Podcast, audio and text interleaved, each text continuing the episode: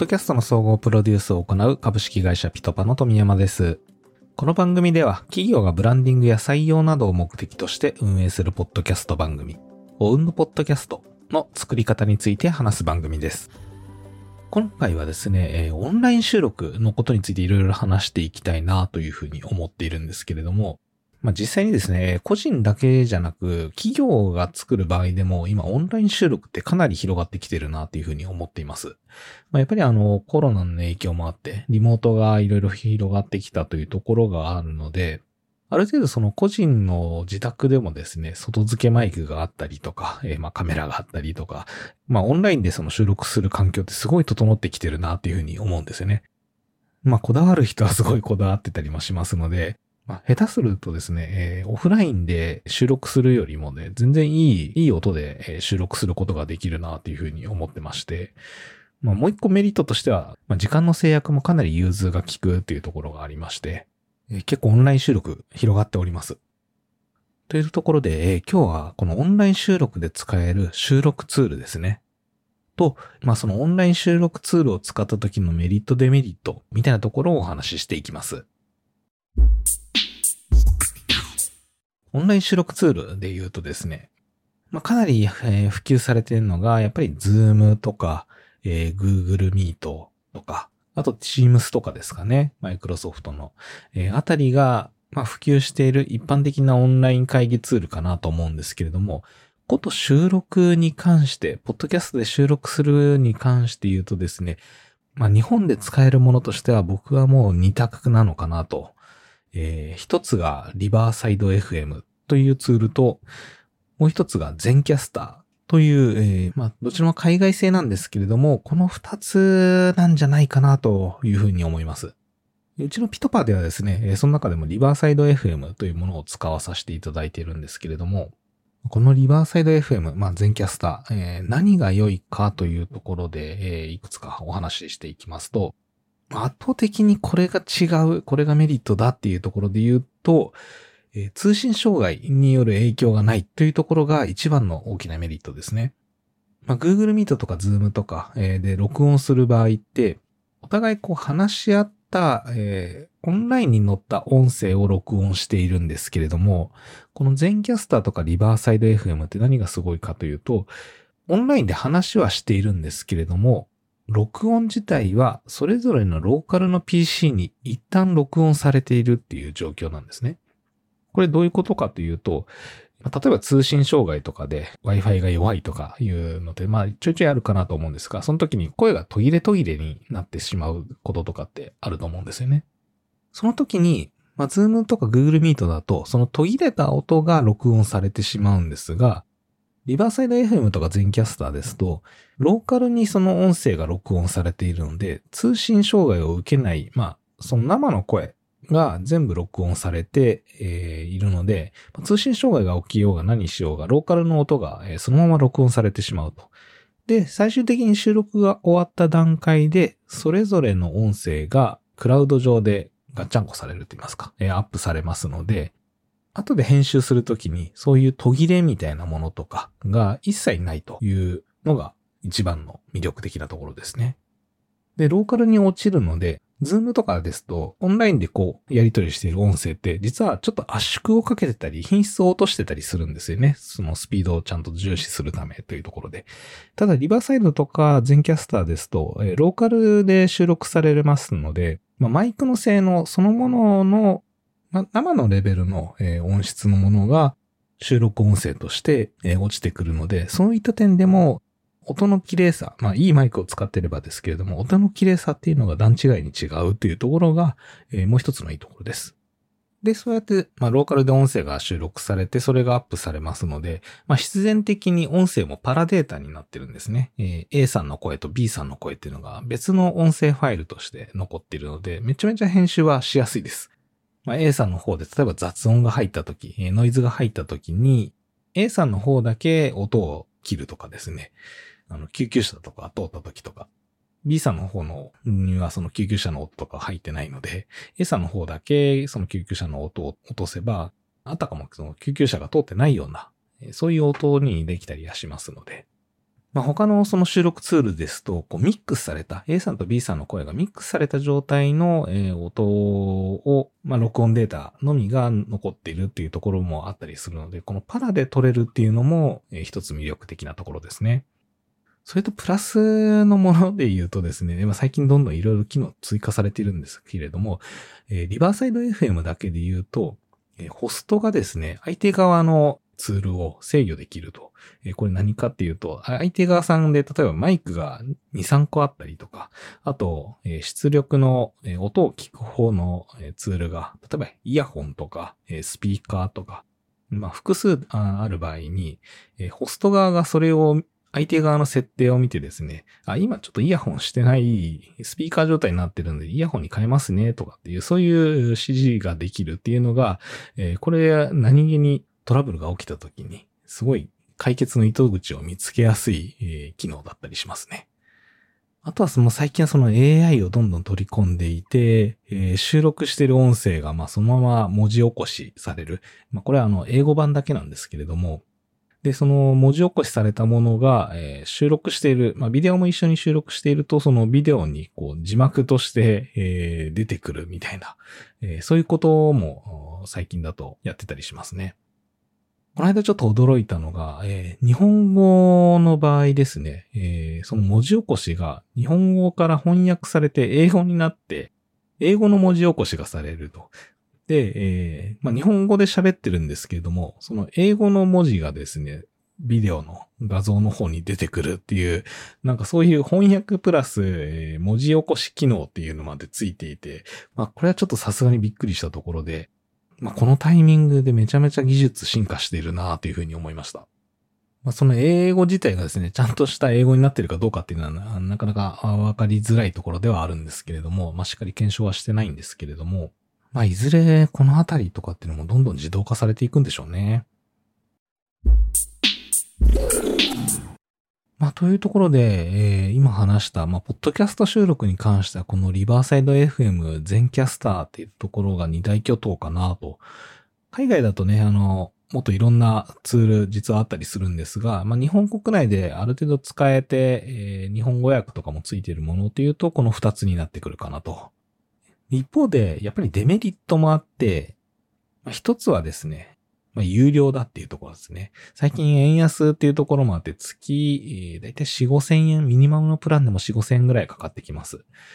まあ、この辺はですね、企業がやるポッドキャストですので、ある程度その品質は担保した方がいいと思いますので、ここはちょっと投資と思って、えー、お金は使った方がいいんじゃないかというのはありますが、まあそういう他の無料ツールに比べて余分にお金がかかるっていうところはやっぱデメリットの一つかなというふうに考えますね。で、二つ目が、まあ、二つ目がやっぱり海外の製品なので、基本は英語の、え、サービスになるんですよね。一応翻訳、日本語対応みたいなこともしていますが、自動翻訳になっているので、まあ、ところどころ日本語としてちょっと怪しいなっていうところは、えー、ちょいちょいあったりします。なので、えー、まあ、ポッドキャストやってない人とかになると、まあ、このリバーサイド FM とか全キャスターって、えー、全く馴染みのないツールだったりはしますので、ある程度ちょっと使い方みたいなものっていうのを簡単なものはあの用意してあげる必要があるなっていうのがあります。一応ピトパーではですね、このリバーサイド FM の使い方っていうところを解説したマニュアルありますので、まあ、もしよかったら、あの、使ってもらっていいので、このあたりは、あの、マニュアル、えー、番組概要欄、エピソード概要欄の方に、リンク貼っておきますので、参考にしていただければと。まあ、ただこのリバーサイド FM も日々進化していますので、もしかするとちょっと古くなっていたらごめんなさい。あとですね、オンライン収録、まあ、これは全キャスターとかリバーサイド FM に限ったものではないんですが、まあ、最悪その録音環境が悪いと、相手さんの環境が悪いと、すごい反響するような部屋にいるとか、外の雑音がめちゃめちゃ入るような場所にいるとかなると、まあ、オンライン収録でも、まあ、そういう悪い環境にいると、やっぱり音としては悪いものになってしまいますので、えー、そこは蓋を開けてみてその場所になるまでわからないっていうのはちょっとデメリットかもしれないですね。それともう一つ、まあ、これが最後かなと思うんですが、デメリットで言うと、結構原因不明のトラブル起こりやすいなというふうに思います。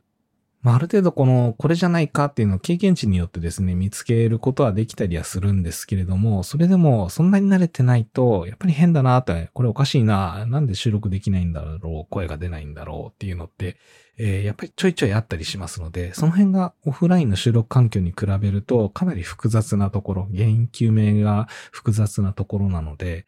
え、トラブルが起きた時に収録までにめちゃめちゃ時間かかってしまうと。1時間しか用意してなかったんですけれども、30分ぐらい、まあ、原因を究明するのに対応が追われて、結局収録時間30分で足りなくなってしまってリスケみたいな、えー、そういうことも中にあったりしますので、このあたり、それなりにリテラシーを積み上げていかないと、ちょっとデメリットになるところなのかなというふうに思います。で、今回ですね、ちょっとこれに絡んだ形で、え、また質問いただいておりまして、回答していきたいなと思います。え、ニックネームかぐわさん。先日、リバーサイド FM を使ってコラボをした時がありました。その時私はスマホだったのですが、リバーサイド FM のアプリを要求されました。その後、リバーサイド FM で収録したのですが、えー、私自身の声が常に返ってしまうという状態が続き、まあ、相手は、ポッドキャスト界のベテランでしたので、設定自体は間違いないと思うのですが、なぜかこの状態が続き非常に話しにくかったです。iPhone で標準のイヤホンマイクという環境でしたが、結局、返しをなくす方法がわからず、もしご存知でしたら解説してくださると嬉しいです。相手がスマホの場合が多いので、インタビューの時負担の少ないブラウザーなどで録音ができるとと常に思っていますが、なかなかいいツールがありません。というところでありがとうございます。そうですね。えーと、まず一つ、返しのところっていうまあ、自分のヘッドホン、自分のイヤホンからですね、自分の声が返ってきてしまうっていうところの、まあ、トラブルがあったというところで、まここで言うとですね、まあ、の、ま、相手さんがベテランといえどもですね、結構設定ミスすることはよくあるので、えー、ま、何か不具合が起きてるなら嫌だなと思った時は、これどんどん指摘するのがいいかなと思います。そうですね、もうあの、ポッドキャスト数年やられてて、エピソードも200、300あるような人でもですね、オンライン収録の時に、えー、なんかマイクが全然入らないとか、なんかそういうトラブルも実は結構あったりはしますので、うん、そのあたりは、本当に遠慮なくいつでも言うのが、まあ、収録する側にとってもですね、一番いいのかなというふうに思っています。で、本当の原因がどうなのかはちょっとわからないですけれども、自分の声がイヤホンから聞こえてしまうというと、これ、こちら側の、自分側の設定というよりは、相手側のマイクに、まあ、自分の声が拾われてしまっているっていう状況なんですね。ということは、相手さんがヘッドフォンを、だったりをしているけれども、実は音がスピーカーから出ていたとか、あるいは、これもすごいよくあるあるなんですけれども、ヘッドホンをしているんですが、そのヘッドホンからの音漏れ、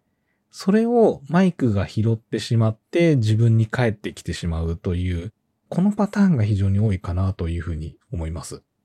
まあ、1個目のところはですね、スピーカーからヘッドホンに変えるっていうだけの単純なところなんですけれども、2個目の相手のヘッドホンから声が漏れてしまって、それを相手のマイクが拾ってしまうっていうのって、あんまり気づかなかったりするんですよね。これを解決するためには相手のそのヘッドホンの音量を下げてもらうとか、マイクからちょっとヘッドホンを遠ざけてもらうみたいなことで解決できたりはするんですけれども、ちょっと原因としてはそのあたりが濃厚なんじゃないかなというふうに思います。で二つ目にあった、まあ、収録で、えー、スマホのブラウザーで収録、録音ができるような、えー、ツールがないかっていうところなんですが、正直言うとこれも全キャスターもリバーサイド FM も、えー、アプリ対応ですね、になってしまいます。まあ、スマホのブラウザーって PC のブラウザーほどこう、なんでしょう、高性能じゃないとか、OS との相性っていうところが、えーと、めちゃめちゃ考えられているわけではないので、何かしらの音声のインプットアウトプットっていうところにトラブルが起きやすい。であればもうアプリにしちゃう方が、えー、結果トラブル少なくできちゃうんじゃないかっていうところで、基本アプリになってしまってると思うんですね。なので、えー、正直言うとやっぱりスマホブラウザーで、えー、録音ができるものっていうのは、えいいやつっていうのはちょっと今のところないかなと。ま、スマホの場合はやっぱりアプリになってしまいますので、えお互い収録するときにですね、えそれなりに事前準備整えておいてもらう。アプリをダウンロードして、えー、登録してもらうとか、えー、そういう準備がちょっと必要になってきますので、ちょっとそういった準備をですね、前もってご連絡するのがいいかなと。まあ、リバーサイド FM に関してはですね、えー、先ほど言ったマニュアル、弊社が作ったマニュアルにそのあたりも書いてたりはしますので、まあ、もしよかったらこのあたりも使っていただきながらですね、対応していただければというふうに思います。というようなところで、えー、今日はオンライン収録のことについていろいろお話ししてきたんですけれども、いかがだったでしょうか？この番組は企業がブランディングや採用などを目的として運営するポッドキャスト番組、オンドポッドキャストの作り方について話す番組です。有益な情報だなと思っていただければ番組の評価やフォロー、え、お願いいたします。番組の更新の励みになったりはしますのでね、えー、そのあたりの見える化ご協力いただけると嬉しいです。また、えー、今回みたいにですね、えー、質問もいろいろと受け付けております。まあ、ポッドキャストの収録、企業がやるにあたってどこまで気をつければいいのかとか、どんな風な収録環境を作ればいいのかぐらいなところですね。まあ、企業がポッドキャストやるのに最低限これは整えないといけないな、みたいな。そういうものがもし、えー、質問がありましたら、全然一言の質問とかでも構いませんので、お気軽にご投稿いただければと思います。こちらですね、質問がある場合は番組概要欄、エピソード概要欄にある質問投稿用のリンクからお気軽にご投稿ください。最後に宣伝にはなりますが、ピトパではブランディングやマーケティング、採用などを目的としたポッドキャスト番組の制作支援を行っております。こちらもお気軽にご相談ください。この質問の同じフォームからでも大丈夫ですし、あるいはピトパのホームページからお問い合わせいただく形でも問題ございません。よろしくお願いいたします。それではまた次回。今日も最後まで聞いていただきありがとうございました。